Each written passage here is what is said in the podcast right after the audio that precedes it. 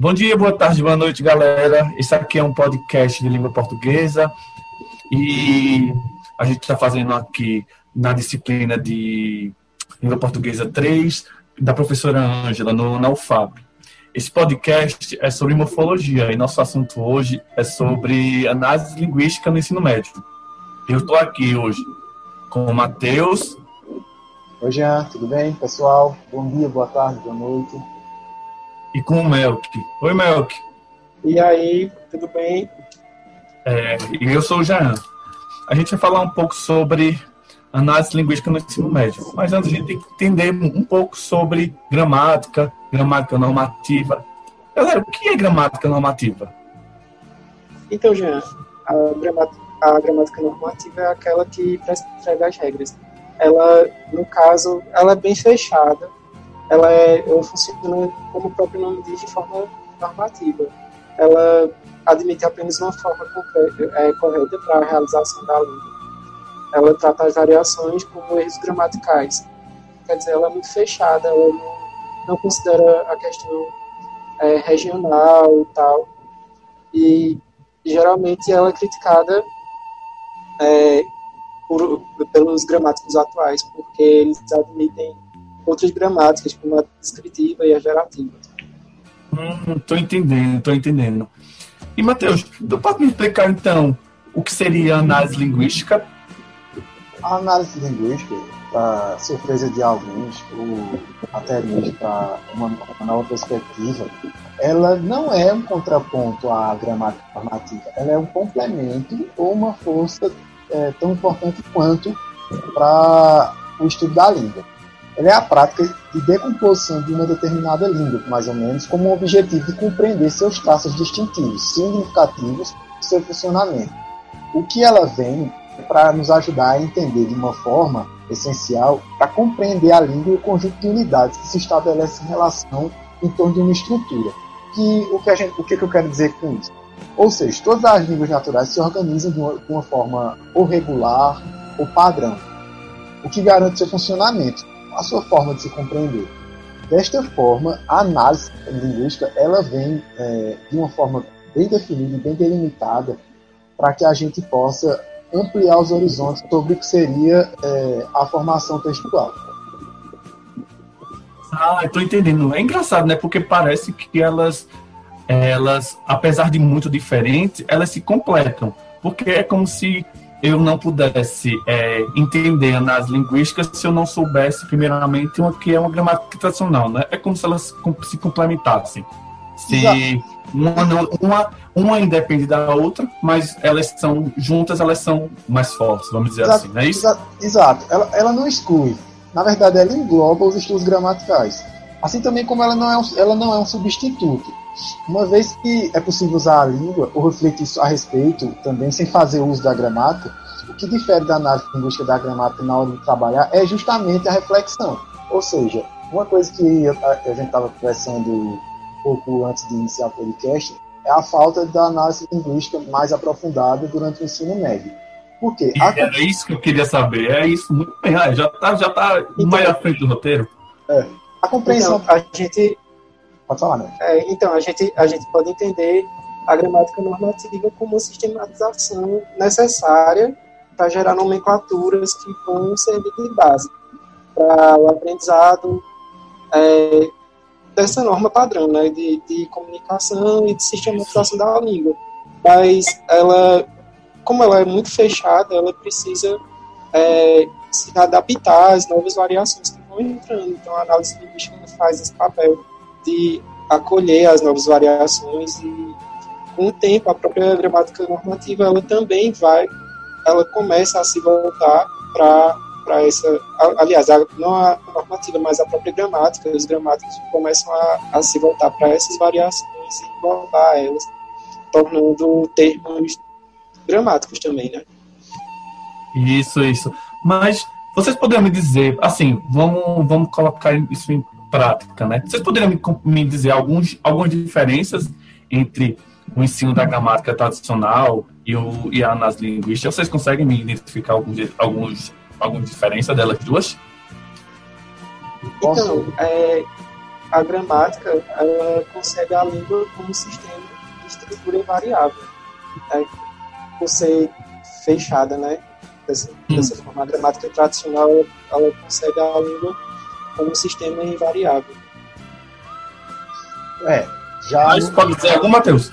Já, já no o contrário do, do, do que Neo está falando, ele citou a análise linguística no caso, né? É, Isso. Por exemplo, o, o, o é, a análise linguística ela concebe a, a ação interlocutiva sujeitas a interferências dos falantes, ou seja, ela vai avaliar de forma com que ela não vai procurar os erros gramaticais, apesar deles existirem, ela não vai analisar dessa da estrutura formal, e sim da estrutura reflexiva. Ou seja, o que fala, quem fala, como fala e o que está falando. Não necessariamente se ele falou da maneira mais correta dentro da gramática normativa.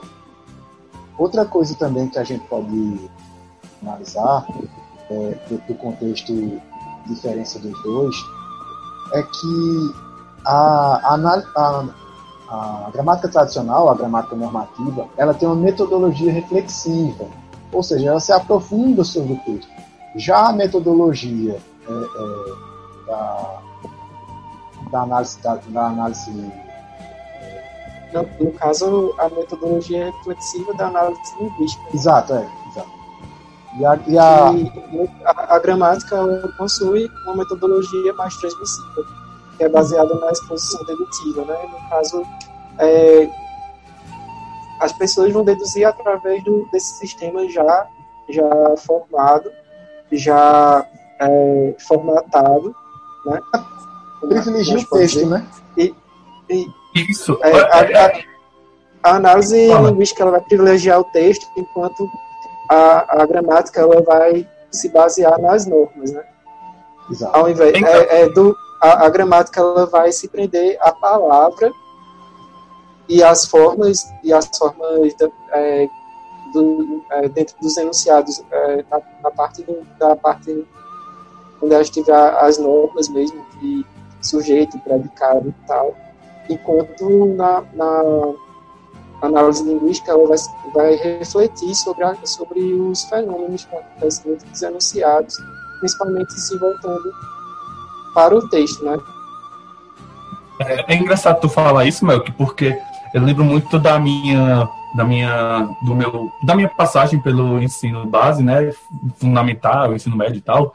E a gente percebe muito isso, é, lembra muito disso quando a gente começa a estudar esse tipo de assunto, de gramática tradicional e análise linguística, porque quando eu estudei, a gente estuda muito a gramática com base em regras. É, é, regra, é assim, porque é assim, porque é assim. E você tem que saber disso e tá bom, tá ótimo, excelente.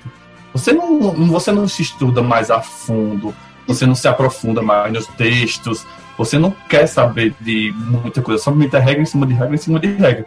E é engraçado que a análise linguística parece ser totalmente oposto a isso, né? O que, exato, o que parece um erro pra gente, eu acho que nossa formação de todos aqui, até porque temos uma idade semelhante, é, é quando a gente se aprofunda é, na faculdade mesmo, que é, é, infelizmente é onde a gente vem conhecer a análise linguística, coisa que a gente deveria ter conhecido no ensino médio.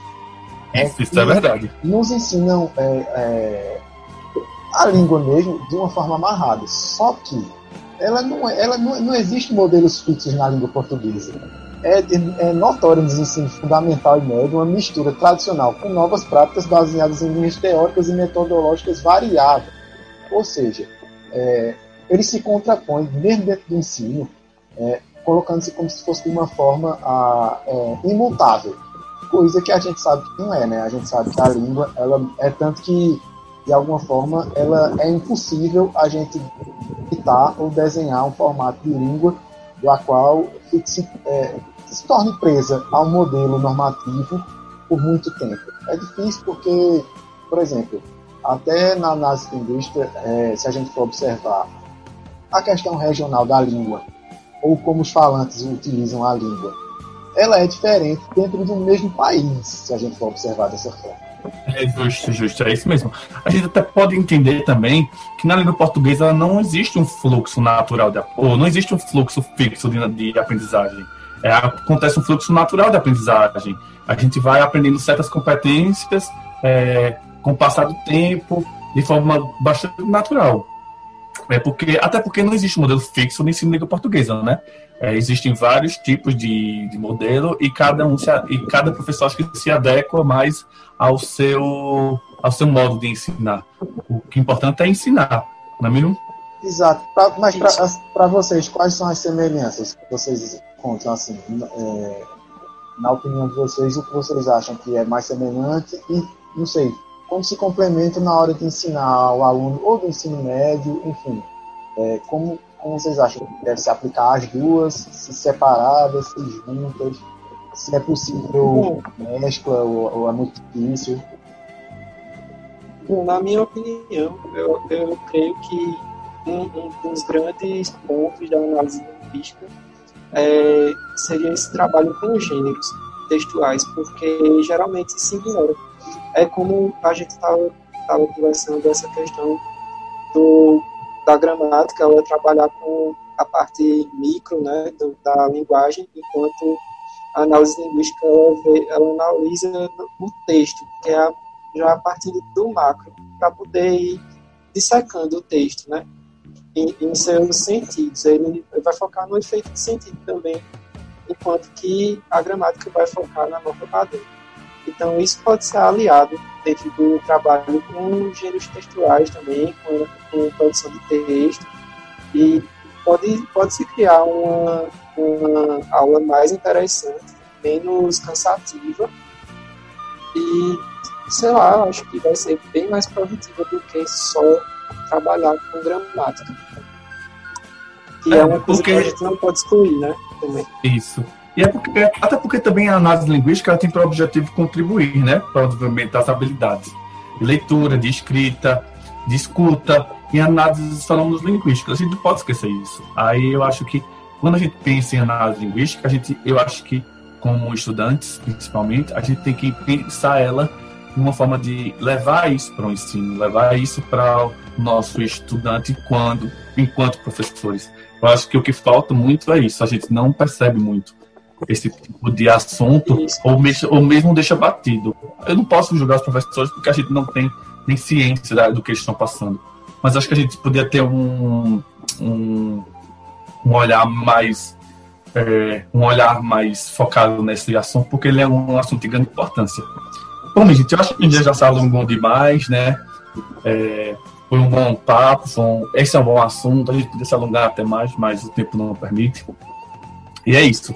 Eu queria agradecer a Matheus, a Melk pela disponibilidade. E é isso. Eu queria terminar esse podcast. Eu, eu quero fazer um agradecimento também antes, quem fez, quem nos ajudou também é, nos bastidores desse podcast. Foi Meca e Clarinha mas tudo bem.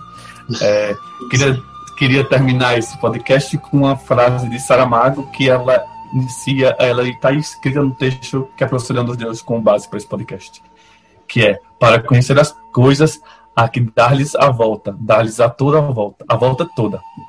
É interessante pensar nisso. Enfim, esse podcast foi produzido por mim, Jean, por Matheus Fernandes e por Melque Andrade.